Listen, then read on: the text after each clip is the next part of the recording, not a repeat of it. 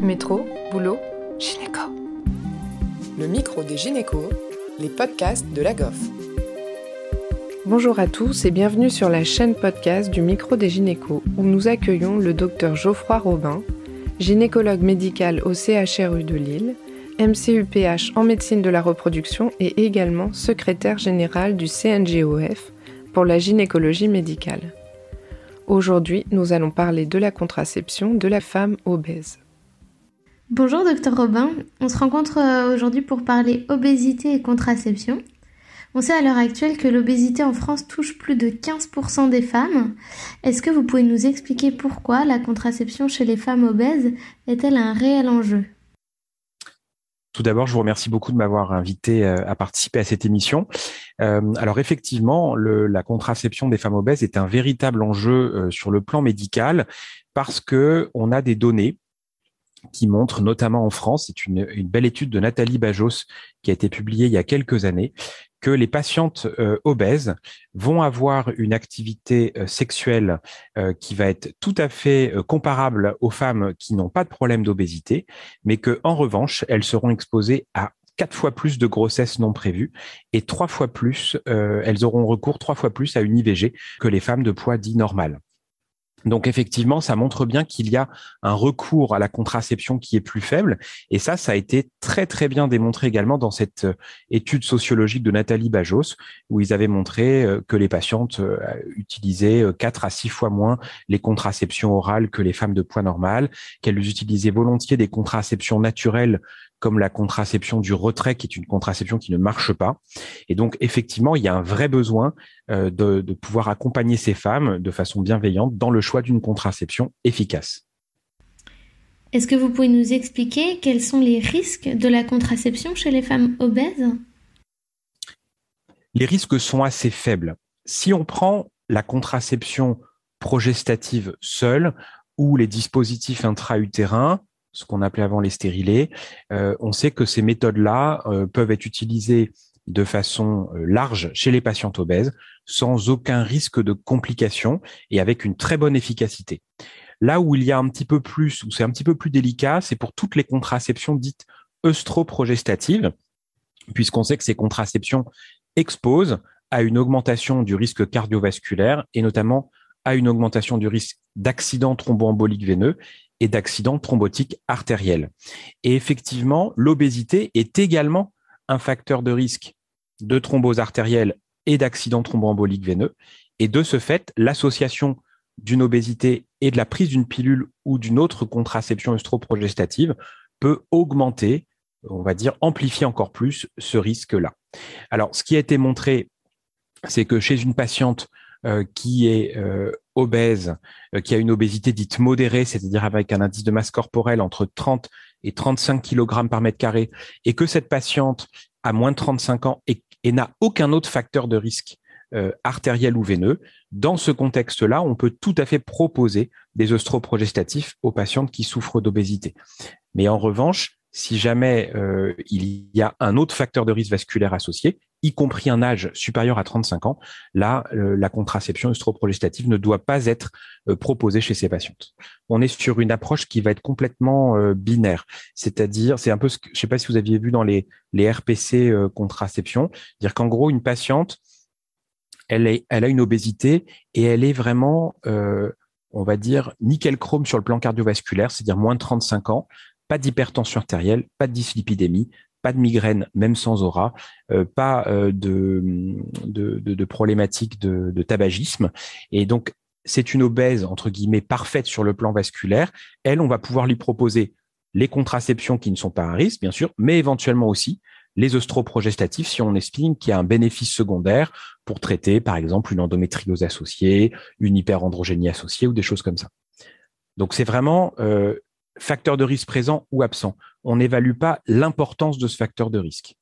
Pourquoi? Parce que comme elles ont déjà l'obésité qui à lui seul est un facteur de risque, bah en fait, si elles prennent en plus un œstroprogestatif, il faut vraiment pas qu'il y ait un quelconque autre facteur de risque associé. Et donc en pratique, quelle contraception vous proposez à ces femmes obèses? Alors globalement, c'est vrai que dans mon expérience, les contraceptions euh, progestatives. Par exemple, les micropilules par voie orale euh, fonctionnent très très bien. Pendant un moment, il avait été évoqué que peut-être les contraceptions orales étaient moins efficaces chez les patientes obèses Aujourd'hui, les dernières méta-analyses confirment qu'elles sont tout aussi efficaces que chez les femmes de poids normal. Donc, ces contraceptions orales peuvent tout à fait être utilisées sans aucune arrière-pensée et a fortiori lorsqu'il y a des facteurs de risque cardiovasculaire. On peut proposer éventuellement l'implant euh, progestatif qui fonctionne également euh, très très bien. Et puis, euh, bien sûr, les contraceptions intra-utérines euh, sont tout à fait adaptées. Et là, je voudrais tordre le cou à une idée que j'entends parfois en consultation de la part des patientes, parfois même euh, venant de certains médecins ou de médecins nutritionnistes. Il y a des patientes qui viennent dans des situations d'obésité assez importantes et qui souhaiteraient en fait pouvoir bénéficier d'une contraception intra-utérine. Eh bien, ces patientes-là, en fait, ont peur que si elles se mettent à maigrir ou qu'elles bénéficient d'une chirurgie bariatrique, eh bien qu'elles expulsent le stérilet en maigrissant. Eh bien, euh, faut les rassurer parce qu'il n'y a absolument aucun risque.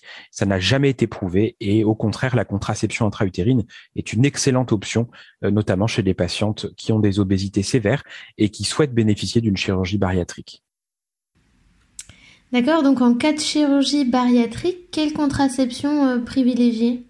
Donc pour les femmes qui vont bénéficier de ce type de chirurgie, euh, très souvent les équipes de nutrition euh, euh, médico-chirurgicale nous demandent de voir ces patientes pour discuter avec elles d'une contraception. Et cette contraception, elle est super importante et il faut qu'elle soit très efficace parce que effectivement, dans l'année qui va suivre la, chirurgie bariatrique, la survenue d'une grossesse est fortement déconseillée. Le, délai minimum recommandé est de un an. Hein. Il y a un groupe français qui s'appelle Bariamat, qui a émis des recommandations justement, et c'est donc minimum un an avant de, démarrer une grossesse, et puis bien sûr toujours vérifier l'absence de carence vitaminique euh, avant de, de, se lancer du coup dans une grossesse. Pour ce qui est du choix de la contraception, on va donc privilégier souvent des méthodes de contraception longue durée d'action, ce qu'on appelle les LARC. Pourquoi? Parce que ce sont des méthodes de contraception qui ne dépendent pas de l'observance et qui ne risquent pas d'avoir une efficacité qui est diminuée, notamment par les vomissements qui vont être provoqués par euh, ces méthodes de, chirurgie bariatrique. Et puis enfin, euh, certaines méthodes, comme le bypass, peuvent induire une, mal, une malabsorption. Et dès qu'on utilise une méthode malabsorptive, eh bien, il, existe un risque de diminution de, toutes les méthodes de contraception qui sont utilisées par voie orale, que ce soit progestative ou œstroprogestative. Et dans ces cas-là, il faut absolument bénéficier euh, d'une contraception extra-orale, donc type implant ou dispositif intra-utérin. Clairement, l'implant, les dispositifs intra-utérins, ce sont pour moi des méthodes de très très bonne euh, efficacité et particulièrement indiquées dans ce contexte. Effectivement. Et concernant l'implant, est-ce qu'il faut le retirer plus tôt chez les femmes obèses? Alors ça, pareil, c'est une excellente question euh, et je pense que ça mérite euh, un petit développement pour comprendre pourquoi, pendant très longtemps en France, on était convaincu que chez une patiente obèse, il fallait changer l'implant tous les deux ans ou tous les deux ans et demi. En fait, ce qui s'est passé, c'est que sur les études avant commercialisation de l'implant, les, euh, le laboratoire qui commercialisait ce dispositif avait identifié des ovulations itératives seulement chez des patientes obèses au cours de la troisième année. Mais attention, ils n'ont identifié que deux ou trois épisodes d'ovulation sur un an, et il se trouve que c'était chez trois patientes qui euh, souffraient d'obésité. Et donc, euh, ils en ont conclu. Alors, l'agence européenne du médicament, à partir de ces études, en a conclu qu'il y avait un risque de baisse d'efficacité, et donc ils ont décidé de proposer euh, ce changement anticipé chez les patientes obèses. Et à l'inverse, aux États-Unis, eux, ils ont dit il y a eu que trois ovulations, mais aucune grossesse rapportée. Euh, la, la, contraception progestative exerce une action certes anti-ovulatoire, mais aussi au niveau de l'endomètre et au niveau de la glaire qui est probablement, elle, maintenue. Et donc, eux, ils ont dit, et ils le disent depuis toujours, aux États-Unis, on ne change l'implant euh, à l'étonogestrel que tous les trois ans. Et donc, euh, lors des recommandations pour la pratique clinique du CNGOF, on a repris toute la littérature. Aujourd'hui, il n'existe aucune donnée, et au contraire plutôt plein de données rassurantes, qui confirment que l'implant reste efficace au cours de la troisième année d'utilisation, que la patiente soit en surpoids, voire obèse. D'accord, c'est très intéressant. Et dernière question, est-ce que la contraception rend obèse? Ah, ça, c'est pareil, une super question. Euh, aujourd'hui, euh, beaucoup de patientes ont très peur de prendre des hormones parce que dans la presse féminine ou dans la presse grand public, on véhicule l'idée que les hormones peuvent faire grossir.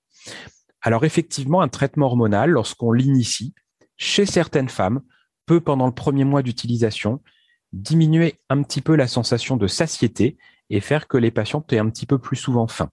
Si on informe les patientes en leur disant de faire attention et de peut-être être un petit peu moins à l'écoute pendant le premier mois, en général, il n'y a pas de, de, conséquences majeures.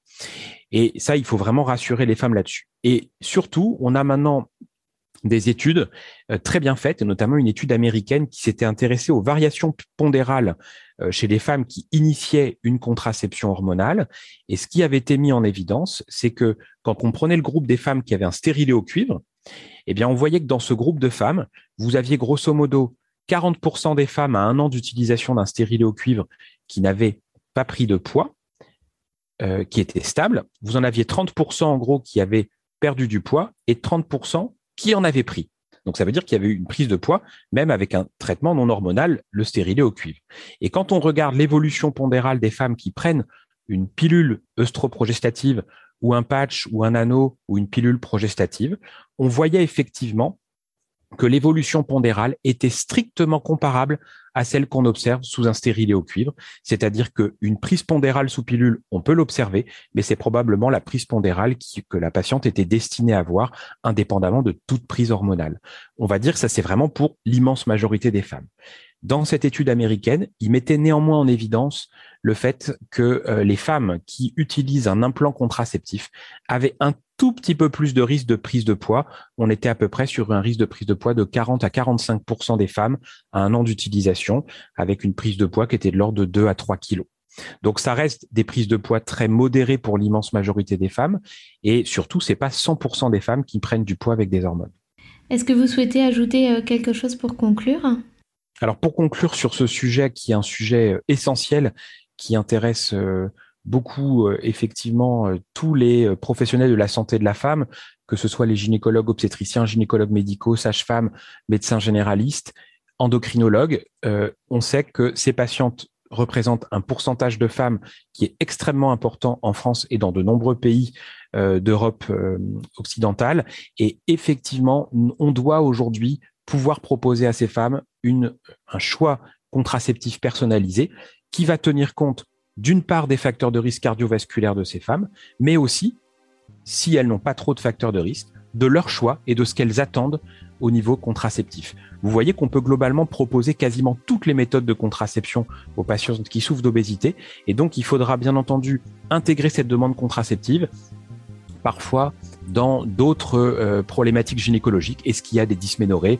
Est-ce qu'il y a des règles hémorragiques? Est-ce qu'il y a une hyperandrogénie Et euh, pour voir ainsi vraiment personnaliser la prise en charge contraceptive de ces patientes. Merci au docteur Robin et à Léa Descourvillères pour cette interview. Merci à tous de nous avoir écoutés aujourd'hui.